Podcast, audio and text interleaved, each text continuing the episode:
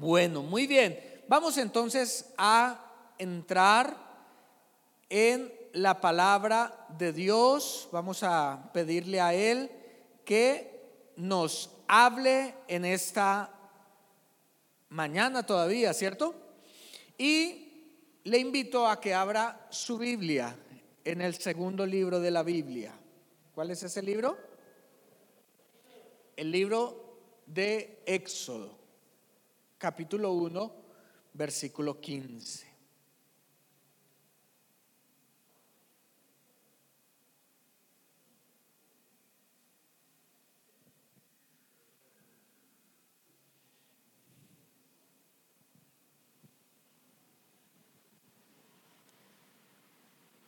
Amén, ¿está conmigo? Libro de Éxodo, capítulo 1, versículo 15. Si usted no tiene la Biblia, usted puede mirar en el televisor, en las pantallas, pero también ahí estar muy atento a la lectura de la palabra de Dios. Entre más sentidos hagan parte de la lectura de la palabra de Dios, mejor lo va a asimilar su vida. No solamente le escúchelo, léalo y también qué? Escríbalo. ¿Cuántos sentidos están allí?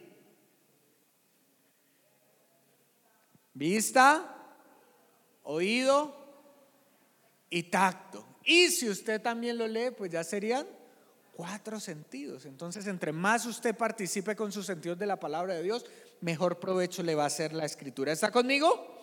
Dice el libro de Éxodo capítulo 1, versículo 15 en adelante.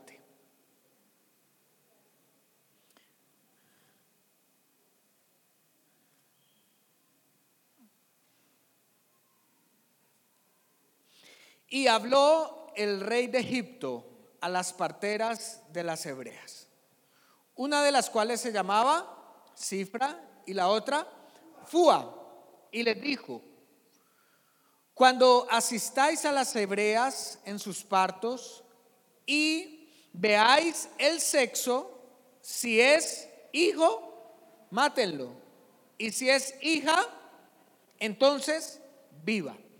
Pero las parteras temieron a Dios y no hicieron como les mandó el rey de Egipto, sino que preservaron la vida a los niños.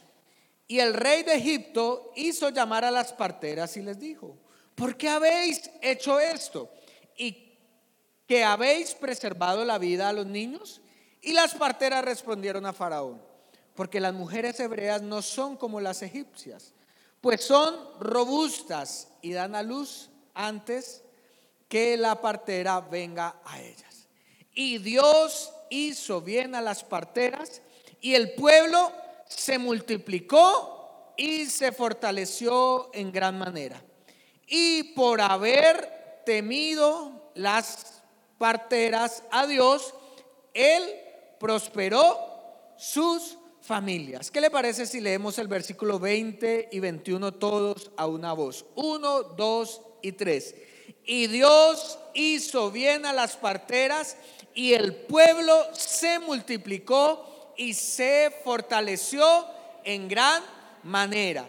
Y por haber las parteras temido a Dios, Él prosperó sus familias. Cierre sus ojos y oremos a Dios. Padre, en el nombre de Jesús, te agradecemos por tu palabra, Dios. Que ella hable a nuestras vidas. Que ella sea luz en medio de nuestra necesidad, en medio de nuestra oscuridad. Y que nos direccione para vivir conforme a tu gracia, Señor. Ahora me dispongo a oír, me dispongo a participar de tu mesa, Señor.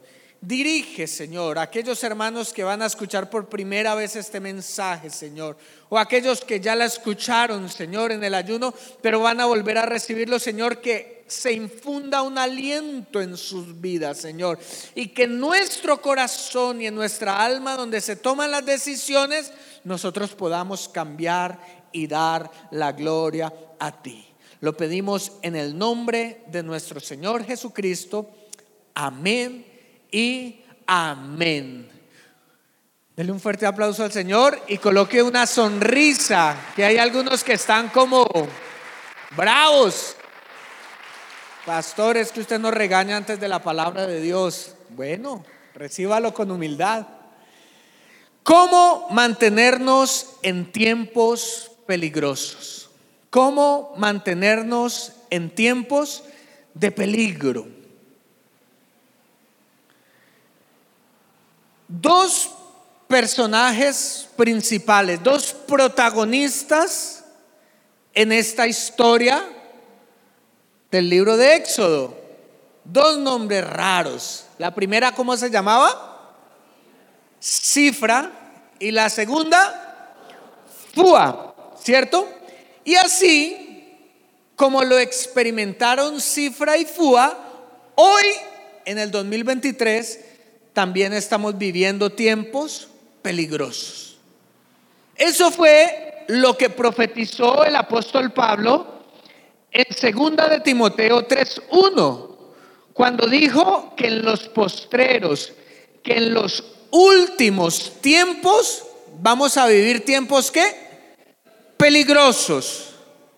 Y nosotros estamos en los últimos tiempos. Nosotros somos la iglesia de los últimos tiempos. Mire, nosotros creo yo y a mi parecer y es mi expectativa, somos los que vamos a experimentar el rapto de la iglesia. Somos los que vamos a ver a Jesucristo en las nubes. Quizá muchos de los que estamos acá no vamos a gustar la muerte, la tumba, sino que sonará esa trompeta y seremos llevados en las nubes con Cristo. Ahora, eso es lo que ha creído toda la iglesia desde el siglo primero. Pero cuando nosotros miramos lo que dice las escrituras, estamos en tiempos finales. Y Pablo profetizó y dijo, en vez de estar mirando las señales, en vez de estar mirando eh, qué dice las profecías o qué se inventan, entiendan que una de las características de los tiempos finales es que serán tiempos que peligrosos grosos. Es por eso, es por lo que las decisiones que nosotros tomemos en tiempos peligrosos nos traerán bendición o maldición para el futuro. Si hay algo que debemos tener claro en momentos de peligro es saber cómo tomar buenas decisiones, ¿cierto? Ahora, si usted me acompaña a ver el versículo 20 y 21 que leímos, ¿qué trajo las decisiones de estas dos mujeres? Número uno, dice el versículo 20, que Dios les hizo qué? Bien. ¿Cuántos quieren el bien de Dios sobre su vida? Les decía ahorita, ¿cuántos quieren el favor de Dios en su vida? ¿Cuántos quieren la misericordia de Dios? No, yo no quiero la misericordia de Dios como, ah, me toca hacerlo con Rubén. Ayudémosle ahí. No, yo quiero el favor de Dios sobre mi vida, que el Señor tenga pensamientos buenos sobre mí. Misericordia tiene el que se porta mal. Favor tiene el hijo que toma buenas decisiones. ¿O me equivoco? Pero termina diciendo el versículo 20 que Él multiplicó y fortaleció el pueblo en gran manera. ¿Cuántos quieren que sea un año de multiplicación? De que el Señor fortalezca las fuerzas, ¿cierto? Mire, eso trajo Dios a causa de las decisiones que tomaron estas mujeres. Y número 3, el versículo 21, ¿qué dice? ¿Que Dios qué? No me mire a mí, mire la Biblia. ¿Que Dios qué?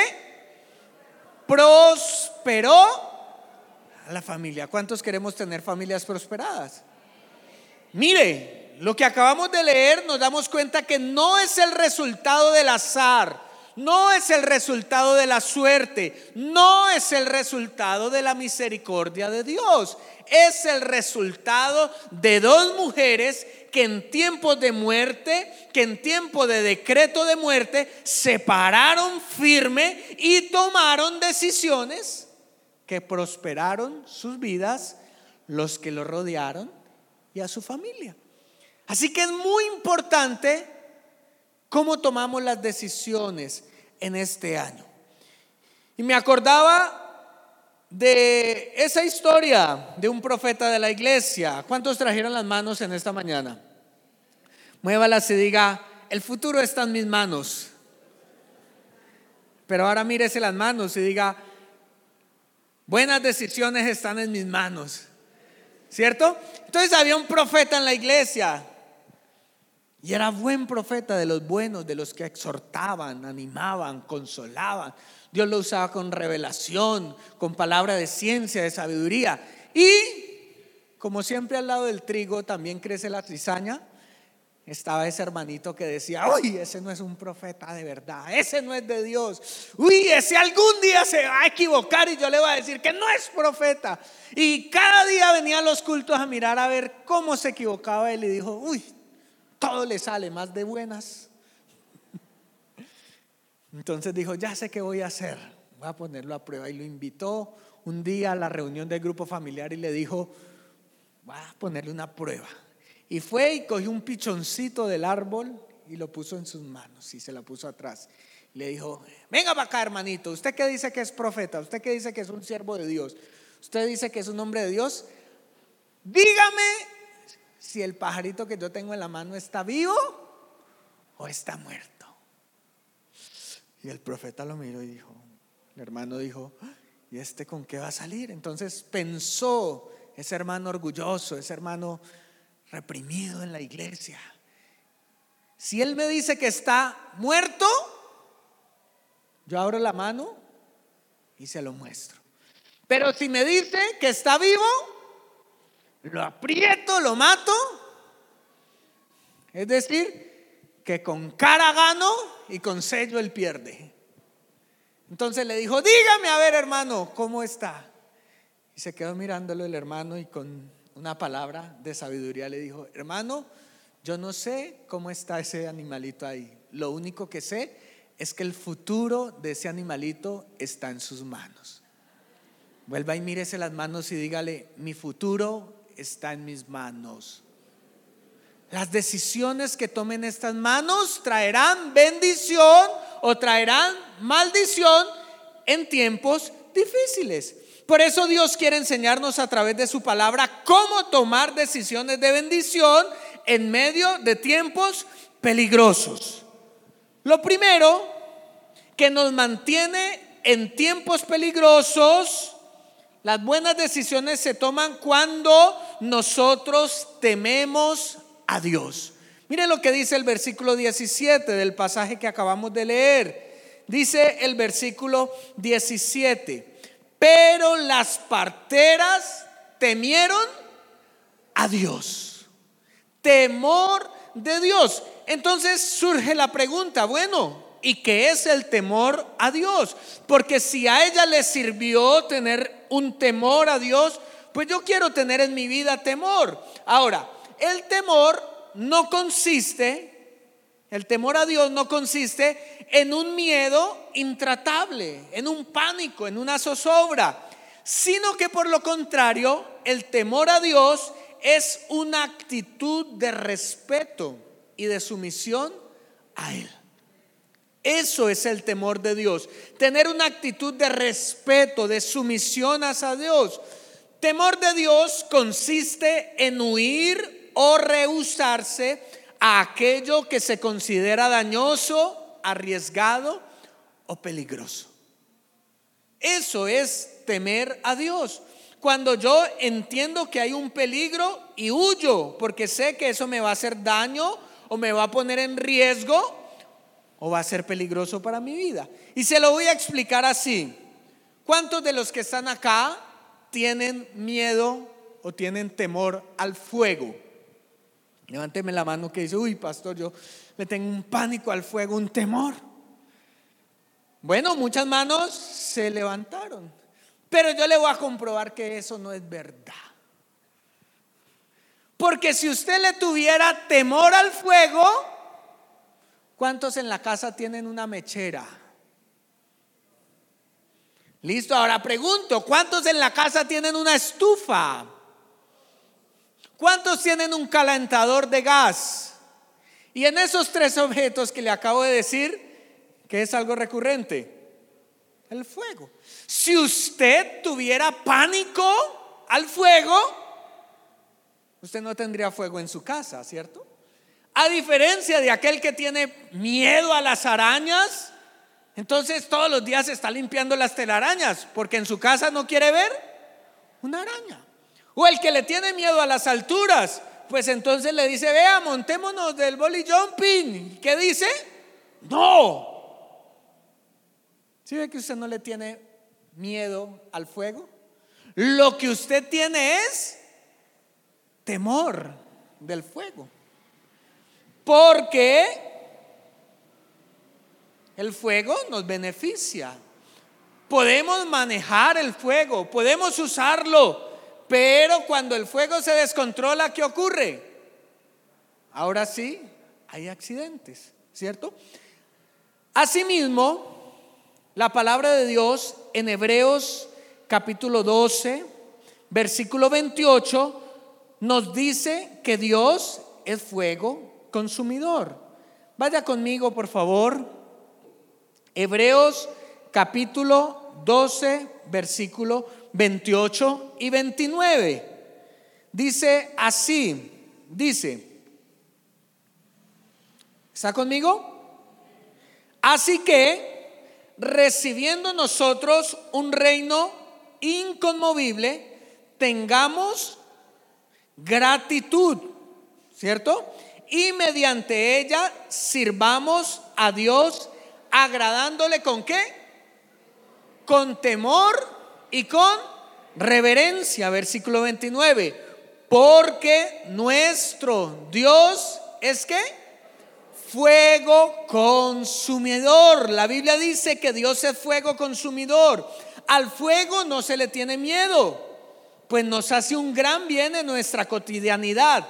Así es Dios no se le debe tener pánico, sino un temor reverencial, un temor de cuidado, un temor de querer estar bien con Él para no esperar su furor o su enojo. ¿Entiende ahora sí qué es el temor de Dios?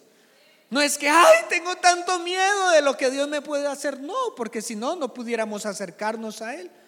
Tener temor de Dios es decir, yo me puedo acercar a Él, yo me puedo relacionar con Él, pero lo tengo que hacer con qué? Con reverencia, lo tengo que hacer con respeto, lo tengo que hacer con sencillez. Ahora, volvamos a las parteras. Mire, quizá las parteras tenían miedo del faraón. Pero aparte de tener miedo de Faraón, porque usted conoce que en ese tiempo quien desobedeciera las órdenes del rey, ¿qué pasaba? Muerta. ¿Quién no tendría miedo a que el faraón diera una orden?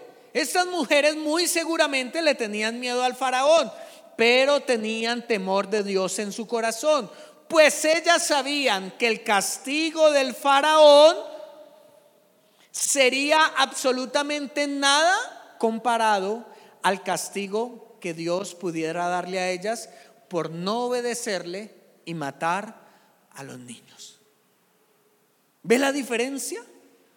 Nosotros podemos tenerle miedo al hombre, pero si tenemos el temor de Dios, entendemos que es mejor agradar a Dios que agradar a los hombres. Mire, la reacción de estas parteras nos recuerda a la de Pedro y a los apóstoles de Jesucristo en el Nuevo Testamento. Dice que ellos, que eran la iglesia del primer siglo, salían a predicar, salían a orar por los enfermos, salían a evangelizar. En su trabajo cotidiano ayudaban a las personas, cumplían la misión de Cristo y como consecuencia el Sanedrín y las autoridades los encarcelaron, los azotaron y les prohibieron hablar de Cristo. Pero dice el libro de Hechos capítulo 5 versículo 29, la respuesta de ella fue claro, es necesario obedecer a Dios antes que a los hombres. Vuelvo y lo repito, aunque ustedes no lo crean, hermanos, pero dices Hechos 5:29, es necesario obedecer a Dios antes que a qué? Que a los hombres. ¿Qué significa tomar decisiones con el temor de Dios? Es que el orden de prioridad de las parteras fue colocar a Dios por encima de todas las cosas incluso por encima de sus propias vidas.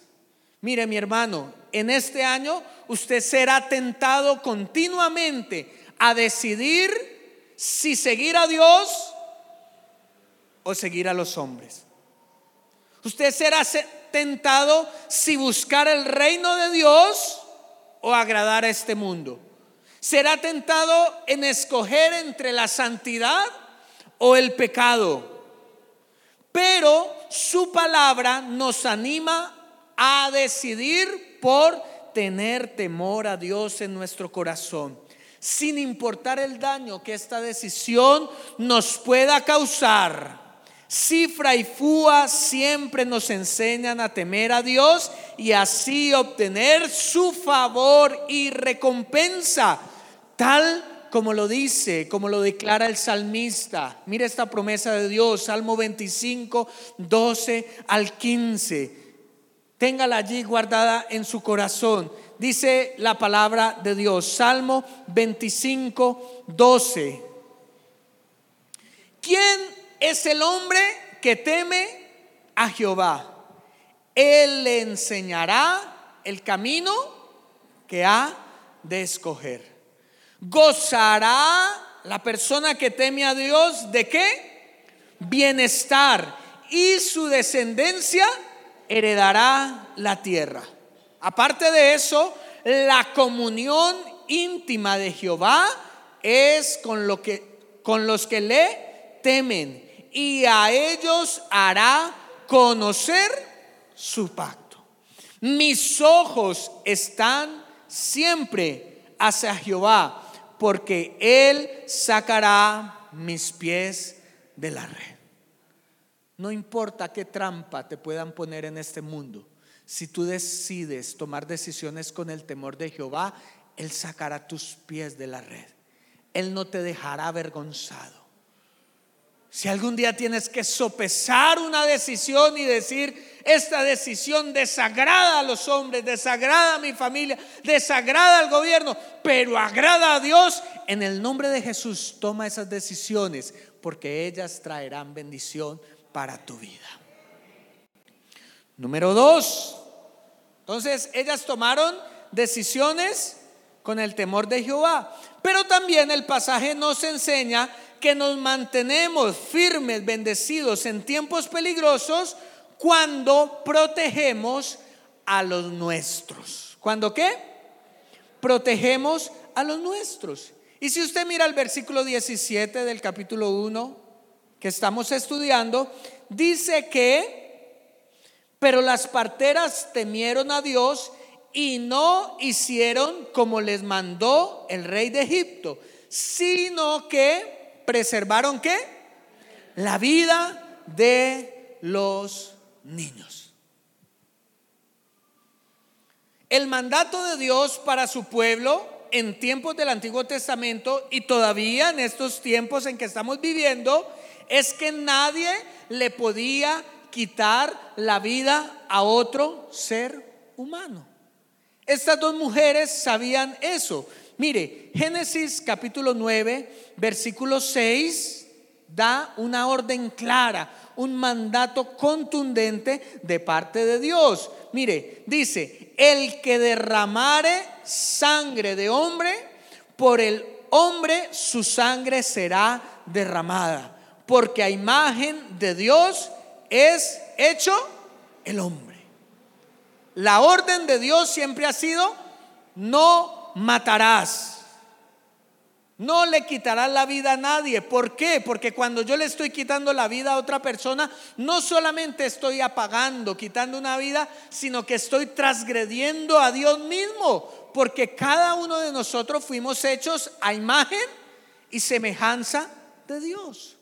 Mucho más alguien tan indefenso como un bebé recién nacido. Por eso el pueblo de Dios siempre será provida y estará en contra del aborto y de la eutanasia. Sin importar qué reglas, qué normas de esta sociedad, siempre un hijo de Dios está a favor de la vida. Y lastimosamente el año pasado, a través de una sentencia de la Corte Constitucional, legalizaron el aborto hasta la semana 24 de gestación. ¿Y qué hicimos nosotros? Pues no podemos hacer nada frente a las decisiones judiciales. Pero hubo dos caminos. Ninguno de mi familia, y espero que ninguno de mi iglesia algún día se realice, un aborto. Porque la Biblia dice que ese bebé que viene en el camino ya tiene la imagen de Dios. Pero aparte de eso, esos congresistas, esos senadores, esos representantes que elegimos, que son cristianos, lideraron a otros, hicieron coaliciones políticas para levantar una enmienda a la constitución y que desde la constitución en este próximo año se pueda decidir que la vida de los bebés es inviolable. Ahora, no tiene que ver con esto, o sí tiene que ver mucho. Por eso es que nosotros los cristianos no votamos por personas o por candidatos que estén a favor del aborto y de la eutanasia. Porque cada vez que usted vota por esos candidatos progresistas, de izquierda, de derecho, de que es más importante el cuerpo que la decisión, que es más importante la vida de un animal que la vida de un bebé, usted también con sus manos se está manchando de esa sangre inocente. Y muchos vienen y se atreven a decir, pero pastor, predique eh, la Biblia desde la iglesia, no diga por quién votar, usted no le corresponde eso. Y no, mientras yo sea ministro del Señor Jesucristo, siempre le diré a mi iglesia, a mis amigos y a mi familia por quién votar. Porque debemos votar por personas que estén a favor de qué? De la vida.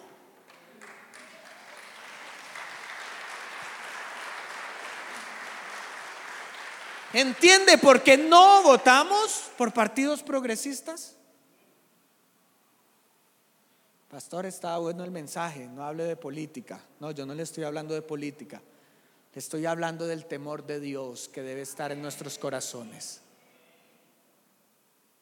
Mire, en tiempos peligrosos, en tiempos de crisis, nace un espíritu de supervivencia. ¿Cuántos han escuchado de accidentes y de que alguien hizo algo extraordinario cuando hubo un accidente? Yo he visto personas que han levantado carros porque eran tiempos peligrosos y tenían que proteger, salvar la vida de alguien. Es más, mi madre es un ejemplo de ella.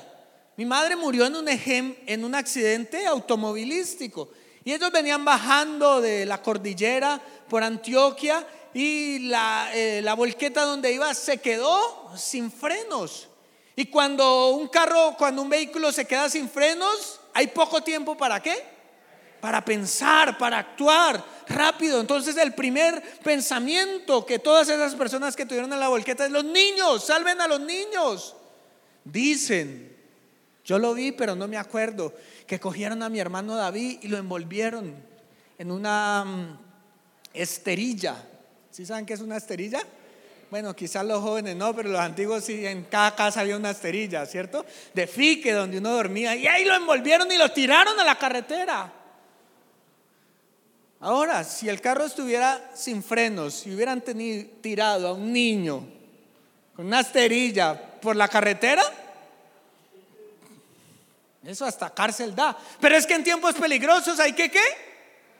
Salvar, proteger la vida de los que están alrededor. Y cuando el carro, el vehículo ya no pudo maniobrar, se salió de la carretera y se fue al abismo. ¿Y mi mamá qué hizo? Me abrazó, me protegió y usó su cuerpo para salvar la vida. Cuando llegaron a mirar quién había quedado vivo, pues mi mamita había perdido la vida, pero en los brazos estaba yo. Porque se supone que en tiempos peligrosos, ¿qué debe hacer uno? Proteger a los que están allí. Así que los tiempos peligrosos requieren de decisiones acertadas para preservar el futuro. Es por eso que para proteger a los nuestros debemos pensar en ellos cuando estemos tomando decisiones.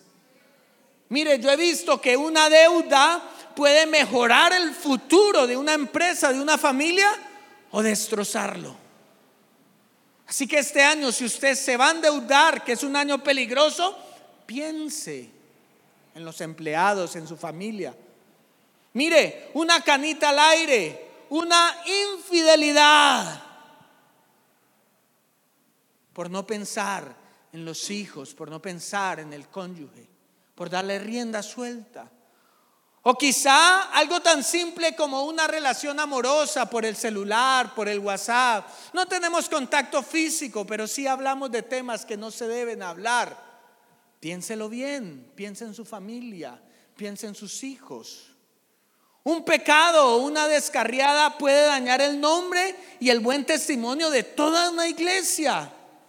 Es que yo voy a la iglesia, ah, ya donde se descarría tal persona, allá donde toma. Mire, ¿cómo no pensar en tiempos peligrosos puede dañar la imagen de todas las personas? ¿Qué tienen en común aquellos que han tomado malas decisiones y que dañaron a otros? Quizá los que están en una cárcel o los que están en ruinas sin un centavo. Lo que tienen en común es que nunca se tomaron el tiempo para pensar en las consecuencias de sus actos. Fueron egoístas y pensaron solo en ellos Así que al tomar decisiones que protejan a los nuestros, tomemos en cuenta lo que dice la palabra de Dios. Primera de Corintios, capítulo 10, versículo 24.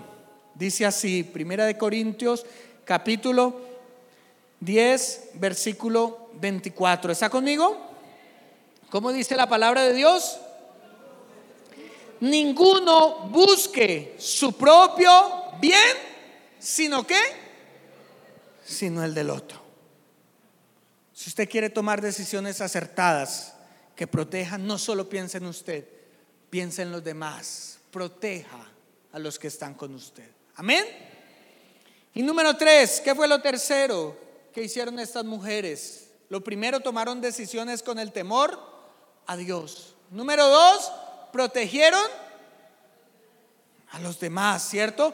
Protegieron a los que estaban alrededor de ellas. Pero número tres, nos mantenemos en tiempos peligrosos cuando somos sabios y entendidos. ¿Cuándo qué? Lean conmigo el versículo 19, por favor. Del capítulo 1 de Éxodo, por supuesto. Dice, y las parteras respondieron a Faraón porque las mujeres hebreas no son como las egipcias, pues son robustas y dan a luz antes de que la partera venga a ellas. Ellos, ellas tuvieron astucia para responderle al faraón. Ahora, quiero hacerle una pregunta de reflexión a usted. ¿Cree usted que estas mujeres engañaron o desobedecieron al faraón? Piénselo por un momento. ¿Desobedecieron estas mujeres al faraón? ¿Lo engañaron?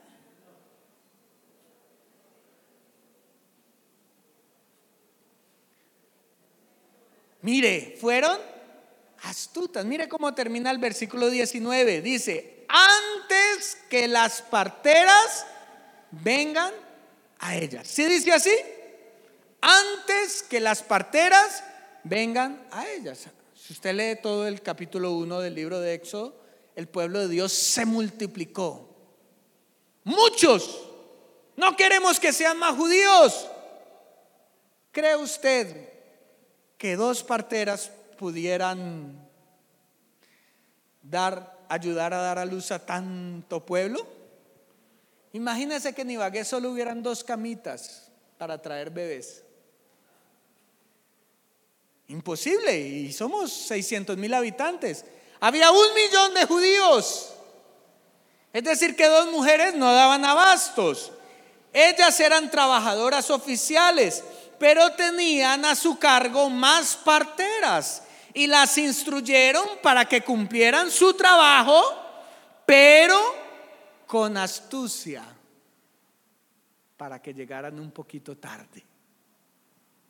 Mire que ellas no hicieron una reunión diciendo, bueno, el jefe dijo que matáramos a los niños y como nosotros no matamos niños, nadie va a ir a trabajar.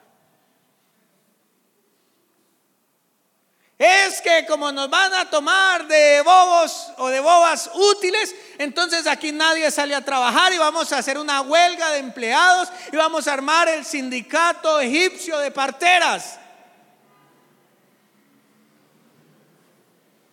No, esas mujeres fueron inteligentes.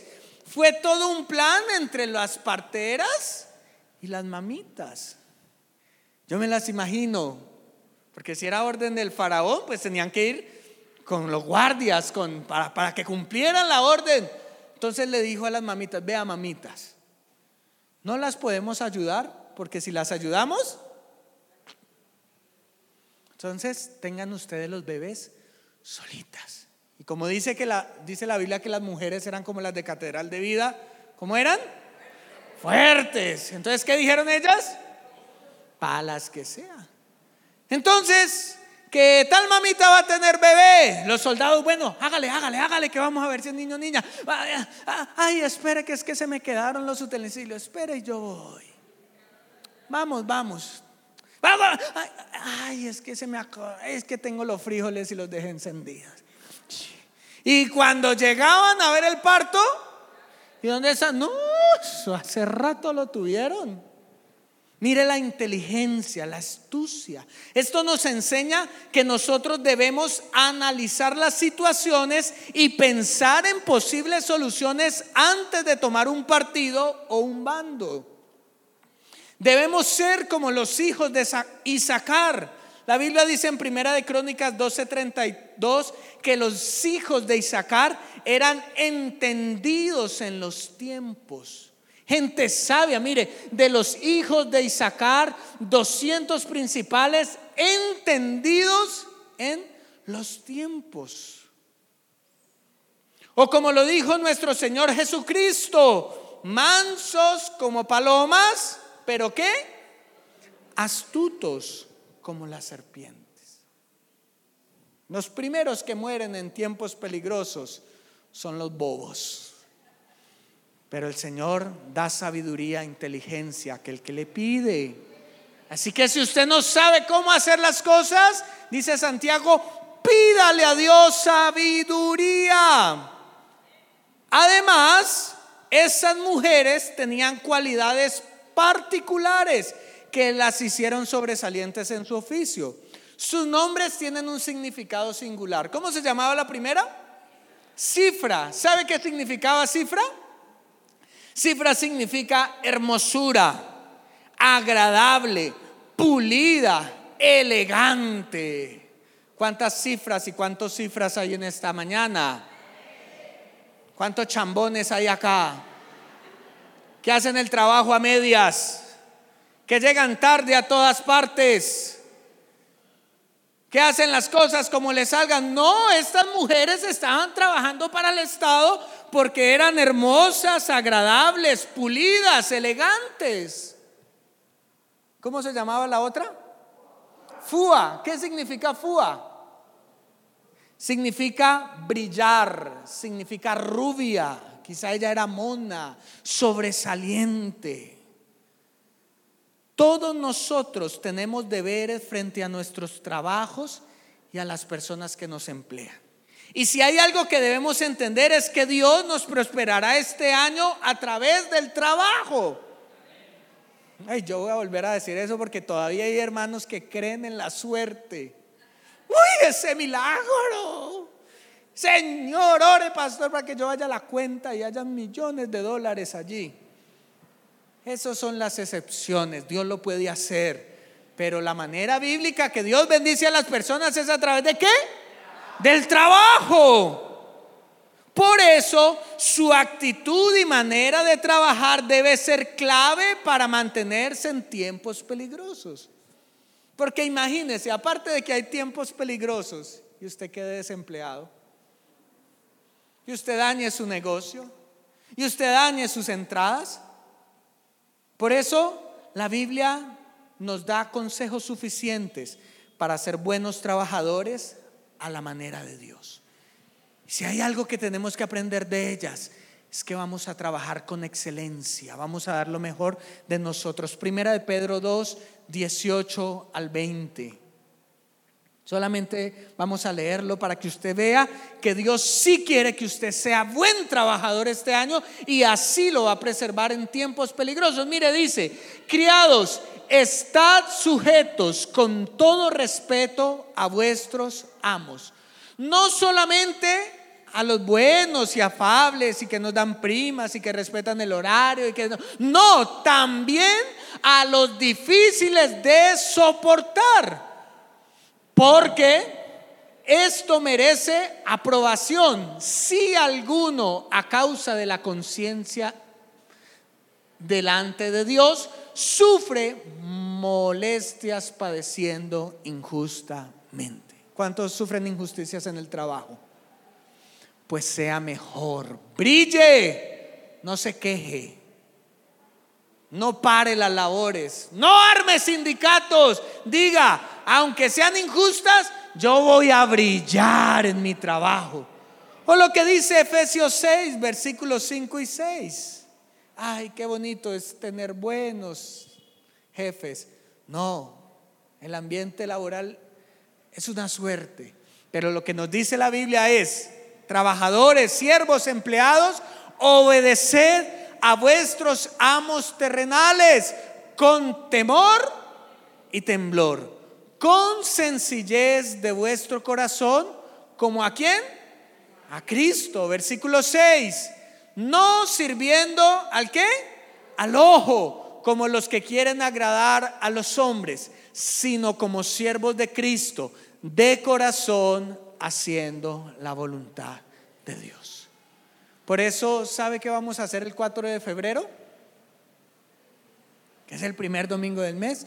Vamos a hacer nuestro culto de primicias y de consagración del trabajo. Y aquel que no tenga un trabajo, ore a Dios porque Dios le va a dar uno y le va a tocar trabajar duro, pero Dios te va a bendecir a través de tu trabajo. ¿Cuántos de los que están acá no quieren un trabajo? Y si usted es de los que dice por dentro, arrepiéntase. Porque Dios no bendice a los perezosos. Dios no bendice a los vagos. Dios bendice a los que son como Fua y como Cifra. Así que concluyamos, hermanos, diciendo que ahora que hemos analizado y aprendido a cómo mantenernos en medio de los tiempos peligrosos, si usted decide temer a Dios, número uno, número dos, decide qué? Proteger a los suyos. Número tres, ser sabio y entendido. Dios asegura para ellos que viven así. Vamos todos a terminar leyendo el versículo 20 y leyendo el versículo 21 de Éxodo capítulo 1. ¿Está conmigo? Número uno, y Dios hizo bien a las parteras. Diga, Señor, yo quiero que tú traigas mi bien, en, tu bien en este año. Dígale, yo quiero vivir en tu bien, Señor. Tomaré buenas decisiones. Temeré a ti, cuidaré a los que me protegen, Señor, a los que me rodean, y tú traerás bien. Pero sigue diciendo el versículo 20. Y el pueblo se multiplicó y se fortaleció en gran manera. Dios te promete multiplicación y fortaleza en este año si tú aprendes a vivir según sus mandamientos. Y número 3, versículo 21, el más bonito, colóquelo en su corazón, en su mente. Y Dios prosperará a mi familia. Diga conmigo, Dios prosperará a mi familia. Dele un fuerte